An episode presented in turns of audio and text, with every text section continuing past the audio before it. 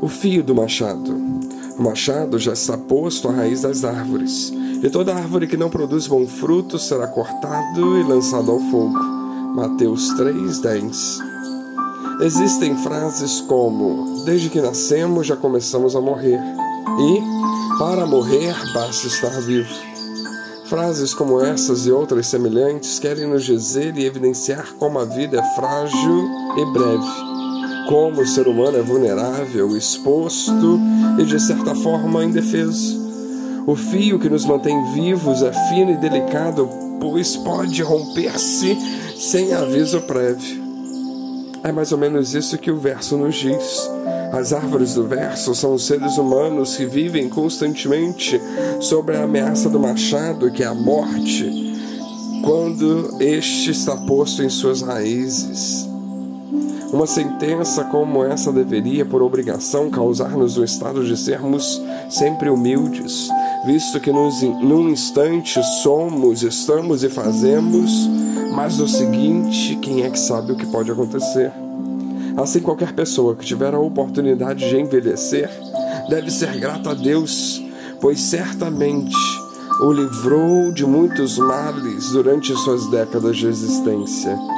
Mas as cães, sem humildade, sem presença de espírito em relação ao Senhor, são inúteis a quem quer que seja. A frase do verso é um veredito a todo ser humano, sem exceções todos hão de enfrentar a morte, bons e maus, seguidores de Jesus ou não. Completando as primeiras frases ditas na reflexão, a morte é a única certeza da vida, afirma a razão da sabedoria popular dita com muitas variantes. E isso implica numa solução pós-morte, ou melhor, em um destino no além. O corpo vira pó, isso é certo. Mas a alma e o espírito, talvez também a consciência de cada um para onde vão. O verso nos dá uma luz quando nos diz que toda árvore que não produz bom fruto será lançada e cortada ao fogo.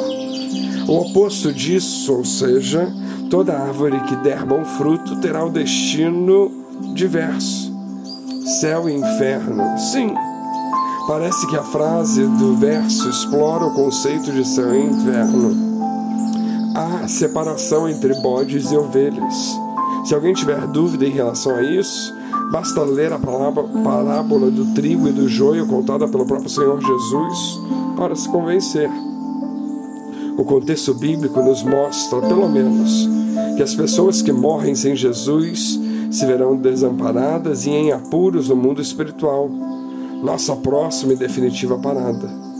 Nas palavras de Jesus, Haverá choro e ranger de dentes quando virdes Abraão, Isaac, Jacó e todos os profetas do reino de Deus e vós lançados fora. Lucas 13, 28. Logo, se o Mestre nos diz que a situação deve ser, deve se estar apartado de Deus, provoca choro e ranger de dentes, imaginemos o que deve ser isso: choro e ranger de dentes.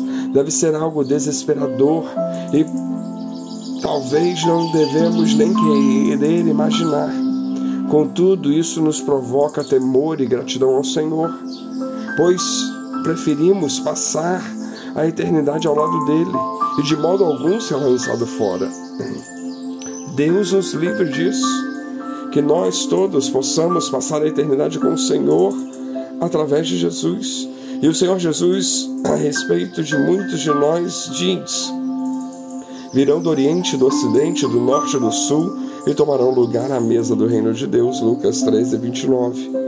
O Senhor prepara para nós uma mesa perante os nossos inimigos. Nessa vida, portanto, os sacrifícios feitos em nome de Jesus são válidos e oportunos. Nossos esforços para atender ao chamado de Deus também. Mesmo se formos considerados os últimos por aqui, e desprezados e postos de lado. Jesus nos afirma: deveras há últimos que virão a ser primeiros e os primeiros serão os últimos. Lucas 13, 30. Sem entrar em detalhes, até porque não conhecemos a totalidade. A questão de céu e inferno é séria e todos nós devemos refletir sobre isso com cuidado. porque haverá tempo em que tempo não haverá para se reverter essa situação. Não há como ensinarmos muito a respeito do juízo de Deus, porque somos homens. Conhecemos, no entanto, alguns princípios disso pelo nosso contato diário com a palavra de Deus. Tentamos ser bons, honestos, íntegros em tudo que fazemos e somos. Cremos em Deus Pai por intermédio de Jesus e entendemos que somos portadores do Espírito Santo que nos ajuda em tudo que somos e fazemos. Por isso, devemos confiar em nosso Senhor e Salvador, que, do mesmo modo que conceitua o céu e o inferno, avaliza a vida eterna e as promessas de amor, misericórdia e graça de Deus Pai, a quem servimos e amamos com alegria.